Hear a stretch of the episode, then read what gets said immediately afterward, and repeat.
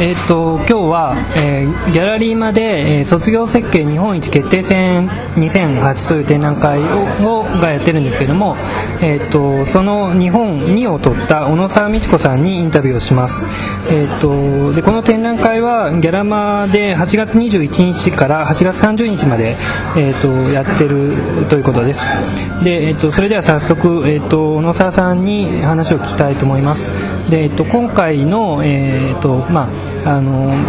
卒業設計日本一決定戦で、えー、と日本2を取った小野沢さんが、えー、とすごく議論を醸したらしいです。で僕は実際会場に行ってないんですけどもあのその作品についてちょっと概要を説明してもらいたいと思います。じゃあ小野沢さんお願いします。よろしくお願いします。小野沢です、えー、と私が作ったのは、えー、とものとしては私の、えー、と家族父と母と姉と私が住む、えー、と住宅でけどこのまた住宅の規模がちょっと大きくて、えー真ん中に大きな箱があってその周りを、えー、とぐるりと2層の廊下とあとその周りにさらに取り付く、えー小さい箱が、えー取り付いているという、まあ、そういうプランなんですけれども、えー、と。これ、えっと、展覧会で見た時にはあのコンクリートを実際に自分で打ってそれで作ったんですよね。でその一部屋というのはあのその一部で実際には全体を作ってるということで良いんでしょうか。あのすごく部屋がこれで多分20ぐらいあると思うんですけども。はい。あ全体を作ってます。はい、それで、えっと20ぐらいの部屋で、えっとプラス真ん中に中庭っぽいのがありありますけどこれは何なんでしょうか？中庭じゃなくてこれは箱なんですね。箱？はい。一応、えっとタイトルに「教会」って書いてありますけども。そうですね。けどあの教会っていうのはこの真ん中の箱だけを表してると思われがちなんですけれども、私としてはもう建物全体が、まあ、建てたのは住宅ですけれどもあの教会全全体が教会であると思,、思ってるというかそういうつもりで作りました、あの多分まだタイトルが言われ正確に言われてないと思うんですけど「私私の家教会または牢獄」っていうのがまあこの作品のタイトルで、まあ、このタイトル自体すごくあの、まあ、面白いとよくできてると思うんですよななんでこういうタイトルにしたんですか？そうですね。まあ私の家っていうのはもちろん分かりきってるというか住宅の時点でああの私の家だなっていうのがまずあってで家にかえっ、といや教会っていうのがなんか私のいつも感じていることでもう生活っていうものはそのもので宗教みたいなものだとみんな気づいてないけれどもこうあのある常識の概念に従って生きてるそれが宗教みたいなものだっていうことでそれがこうまあ住宅を拠点としてというか展開されていてそれってなんか自分にとってまあ教会みたいなものだなっていう気持ちがまずあってあとなんか個人的なことかもしれないんですけど家がそんなにこう、まあ、仲の良い家族じゃなくてその中にいる時にいつも、えー、と窮屈さというかそういうものを感じて牢獄っていうところがあってまた作ってる時になんか自分が作ってるものは何であれこう自分をそのまま表すことになってるようなどんなミスもどんな成功もこう全て自分をあの自分としてこう解釈してそこからあのああまさに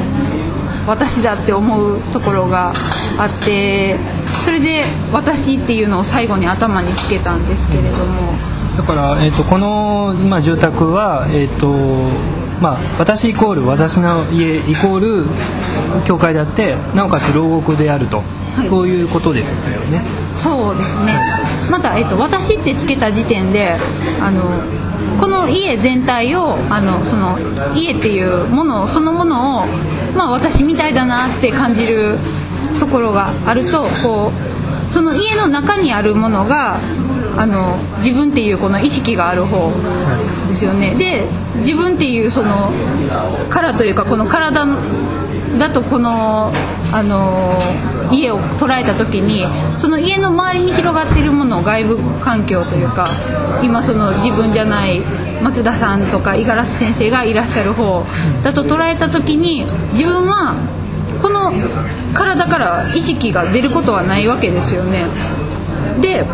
そういう意味でこの家からは私は一生出ることができないわけじゃないですか、まあ、ヨガでなんかちょっと宇宙とつながったとか言ったら分かりませんけどもけど私はこの家から出ることができなくてそういう意味では私はこう一生出ることができない。それで牢獄っていう意味もあります。で牢獄っていうのはマイナスの意味ばっかりじゃないというか。あのえーと、ちょっとこれは作品を見た人じゃないとなかなかわからないと思うんですけども簡単に作品のプレゼンテーションの説明ですがあの基本的には、えーと、びっちりこう文字が図面に書き込まれていてで、えー、と部屋の細かい隅々まで延々とこれ日記日記なんですか？日記に相当すると思います、ね、はい、日記に相当する、まあ、小説か分かりませんけどもそういうものが延々と書き込まれていると。文字数でいうともう何万字あるのか分かりませんけども、えーとまあ、とにかくこういうプレゼンテーション僕も初めて見ました。であとは、えーと、見てちょっと驚いたのは外観が一つもないってことで全体像が全く分からないんですよねで、まあ、今牢獄で自分から外に出ることができないっていう話がありましたけども本当にこの建物から外建物外から、えーと、これを見た、えーまあ、そういうパーツとか、えーと、と模型ですらなかったのがすごく印象的でした。それは何か意図があったんでしょうか？そうですね、最終的に書いてる時に思ったのはその自分は自分を鏡に映して以外は実際に見ることはできないっていうのと、まあ、そのままリンクしてるというか、まあ、自分を外側から見ることはできないこととつながってると思います。えーと、一応そのなんか審査の会場で、えーと、今年の審査は割とこう議論を醸したそうですけれども、えーと、実際どういう審査だったのかを、えー、とよければ五十嵐さんから説明していただければと思うんですが。えーとまあ、議論のファイナリストでこれ残ったとこまでは、まあ、これはまあ多分すごくプレゼンテーションが際立っていて先ほども出たけどもぎっしりとまあ、あの入れ墨のようにあるいは呪いの言葉のようにもう文字が詰め込まれたドローイングと、まあ、本当にコンクリートを打って作った模型の、まあ、その強度の強さで、まあ、残るだろうとみんな思ってて、まあ、実際残ったんです。その後は結構議論が分かれてあの結構しゃ、まあ、あのこれよく最近の卒業設計の現場でよく起きる話なんですけど社会性なのか私性なのかみたいな議論がやっぱここでも起きてで、まあ、あのさっきもちょっとあったけどまさにその外から見た、ね、外観がどうなってるとか敷地の話って確かあんまなかったよね。だから、まあ、そういう意味で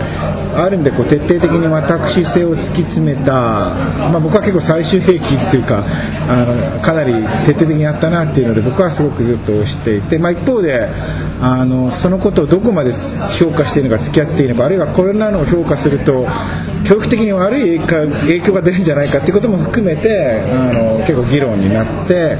あの、まあ、最後、まあ、日本一になったものと含めてこれ、まあ、議論になったんだ。ただ、まあ、あのこれは僕の個人的な意見だけど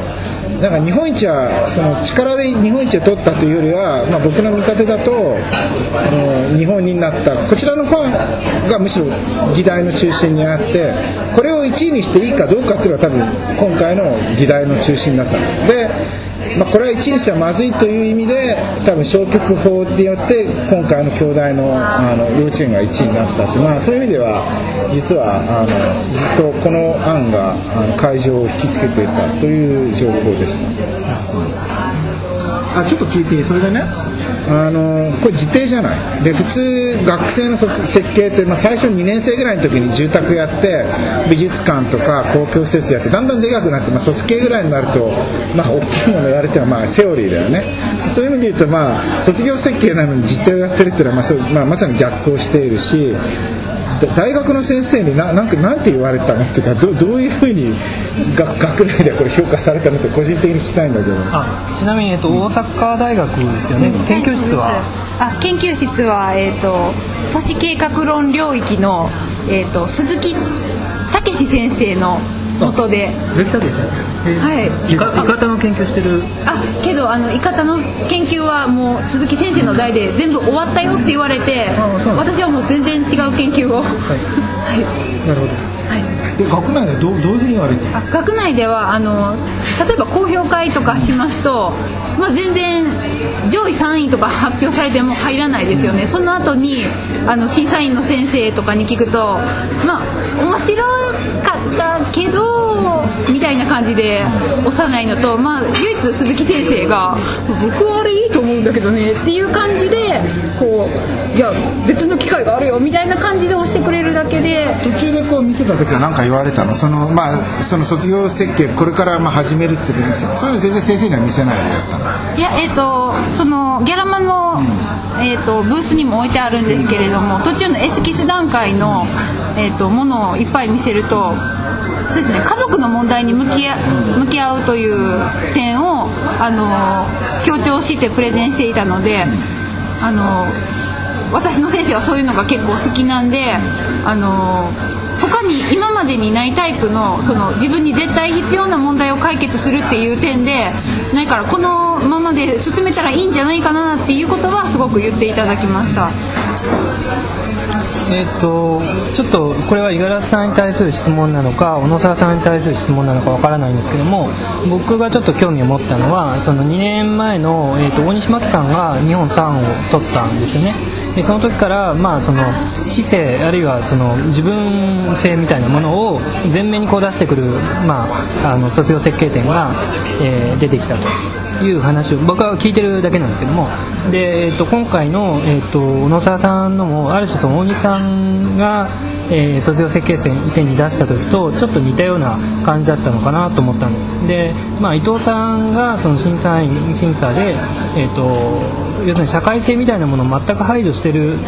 ことに対して割と,、えー、と消極的な反応を示したっていうのは聞いたんですけれども。で僕もちょっと気になるんですけどそもそも、えーとまあ、市政と社会性っていうのはこれは対立すると考えても良いんですけど僕はあんまりなんかその市政に対するとしたらちょっと違う言葉がありそうな気はするんですけども。で僕に聞くの？じゃあじゃあそれは小野田さんに。えっとなんか私としてはそこがすごく疑問というかみんな何を話してるのっていう感じだったんですけど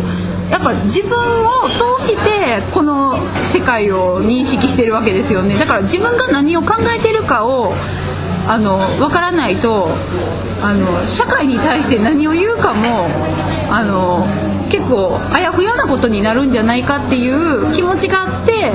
私はその自分が何を考えてるかっていうことを突き詰めようとしたわけですよね。それをなんかこう自分の殻に閉じこもってるっていう意味であの社会性がないっていう意味で捉えられたのが私はすごくちょっと、まあ、言ったら不愉快というかあのなんか社会的に言ったらこれが正しいだろうっていうなんかふわっと世間に漂ってる認識をそのまま正しいとして自分の中で淘汰せずに受け入れてそれを正しいと認めてたら実はそれが間違ってた時どうするんだみたいな自分はその問題に対してどう向き合っているんだみたいなことをちゃんと考えれる人間じゃないとあのダメだろうっていう意味で私は姿勢を通してその先にあの社会性がそのそのうちというか考えられるだろうっていうつもりで、まあ、今回は徹底的に何を自分が考えているのか洗い出してみようっていうつもりだったんですけれども。つまりその小野沢さんの中では、えー、と社会性を否定してるわけではないということですよね。そうですね。全くないというかそこはちょ ちょっとっていう感じですね。なるほど。だから、ねはい。あのまあ、僕も基本的には私性を突き詰めて反転して社会性に到達してるからこれすごいと思っているし、まあ、そまあそうなんだけど。でその一方で実はまあ私性社会性の話を全部抜きにしてもっていうか、まあ、むしろそっちの方がすごいんじゃないかと思ってるのは、まあ、さっきもちょっと触れたこの文字で追い尽くされたドローイングというかまあ当時あの審査の時も言ってたんだけどこういう表現形式に結構僕はすごく衝撃というかインパクトを受けたんですね。こういう、まあ、展開図にこうなんか文字がぐにゃーっとあってそれが続いて追い尽くされてる。この感覚っていうのは正直言ってあのあんま見たことがないというか、まあ、であの時も言ったけどリベスキンのだったら死んだ人の名前を並べるとかジャンジャック・ルクーだったらなんかもうちょっともうちょっと短いポエムが入るとかあるんだけどだからここまでこう文字を埋め尽くしてる単純表現形式において実はすごい意味があると思ってるんだけどなんでこんなことをやろうと思ったのかっていうかなんかきっかけを知りたいなって個人的なんですよあの私たちはこう最終的にこういう表現形式に到達しようって思ったわけじゃなくて、あのまず1枚目プランが決まってからあのとりあえずプランを書いた時に失敗したんですけどその時にあの製図室に戻あのちょっと生協に出かけて戻ってくる間にあった出来事を、まあ、何月何日こういうことがあったって書き込んだ時に本当に私の生活はこういう出来事で埋め尽くされてるよなっていうのがあってでまた自分があの何をしたっていうことをその図面に書き込んでみたところでなんかいやちょっと待ってくださいね。このそうですねあの一般的にこうプランを見た時にどこで何が起こるっていうのを読むのがあのプランを読む快感だみたいなことをまあ建築の学生とか先生とかおっしゃるけれどもなんかそのプランを書いた自分の気持ちが、えーと、そのプランの部屋部屋場所場所にこうどうあるかっていうことはこうプランを書いた側の気持ちはそこにないというか読み取る側の気持ちがそこにあるだけでだから読み取るあ書く側の気持ちがこう何を考えてこの部屋を作ったのかみたいなことが書いててもいいじゃないかみたいな気持ちとその、えー、研究室に帰あ製図室に帰ってくるまでにあったことを書いたっていうことがリンクしたみたいなところとあと卒論であの記録をしてそれを起こしてっていうあの活動活動というかことをしたんですけどその時にいくらこう記録をたぐってみてもあの自分も覚えてないしビデオとかにも映ってないみたいな断片があってあのそういうものがなんかいくら記録しても記録をしても過去っていうものはどんどんこう消えていってしまうみたいなところもあってなんか今この卒刑をしてる瞬間の自分とかそういうものをも全部とどめておきたいというか全部をこう正確に保存することは無理にしてもあの書いておきたいっていう意味でこれはあのその家の外側に書いてあることは全部この卒刑をやってる間の記録なんですね。えっ、と分かりました。でちょっと僕今聞いてみたいと思ったのはその鈴木武さんはそのイカタの研究とかでやっぱりモダニズムと、えー、距離を取るというかモダニズムではなかなかその人の位置とか、まあ、そういうことを全部排除えー、したような、まあ、モダニズムに対してそうじゃない研究をしてると思うんですね。どこにどういうふうに人が3355を集うことで空間が成り立っているか。でそういう影響っていうのはあのこのなんとなくこう文字をぎっしり空間に詰めてる印象から僕はあのなんか影響を受けてるのかなと思いましたけどそういうのってありますか？これは先生にはちょっと悪いんですけどないと思いますね。わかりました。まあそれはいいです。えっとはいじゃあいかがえー、まあ多分もうそろそろ最後の質問になるんですがまあまああのー、まあこれやって卒系日本一に出してまあどうなんだろう。思いのほかなのか狙ったどうなのか分かんないけど、まあ、まあ、それはやっぱ注目を浴びたと思うんだよね。そのことがどうだったのかっていうこととで、まあ、今回展示をまあ半年ぐらい経って、まあ、今回構成して、まあ、今回の展示でこう何をちょっと新しく変えたのか。であとまあちょっと今回の、まあ、話によると展示会場にいるらしいので、まあ、ちょっと今回の展示について話をあと、まあ、していただければなと思います。そうですねえっ、と一つ目の質問なんでした一つ目の質問は、まあ、あの卒検日本一を出して、まあ、ある意味で、まあ、学校の中でそんなに注目されなかったけどこう逆に全国の場で、まあこうね、伊藤さんと、まあ、ある意味でバトルと思われるような場面もあった注目を浴びたわけだよねなんかそそれもどうだったかということと今回の、まあ、展示についてあとそれだけ。あの一のことについては、えっと他にない形式だっていうのはすごく分かってたんでそういう意味ではあのまあ自分でもあの注目を浴びるんじゃないかなというかここでこうあの見過ごされたらもうまさに何もなかっただけの作品というかあの、まあ、みんなと同じようにみんなと同じようになんて言うと全然失礼ですけど作っただけっていうことなんだろうなと思ったんですけどどっかにこう絶対誰かの気持ちに引っかかるものがあるだろうあってほしいみたいなことがありましたね。あの実際にこう学校の公表会とかでも先生に「いやあれは本当に気にはなったんですけど」みたいなことを言われたのでそういうのはあったと思います。で、えっと、展示についてはもうまさにただえっと卒業設計からこう時間が経って、えー、と私結構2位っていうことに変なこうとらわれ方をしていて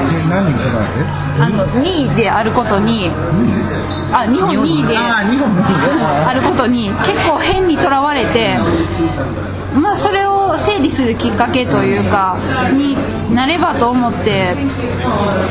まあしかしあのもうここで一旦ピリオドを打つみたいな気持ちを込めてあの今まで撮っておいた模型とかをほとんど全部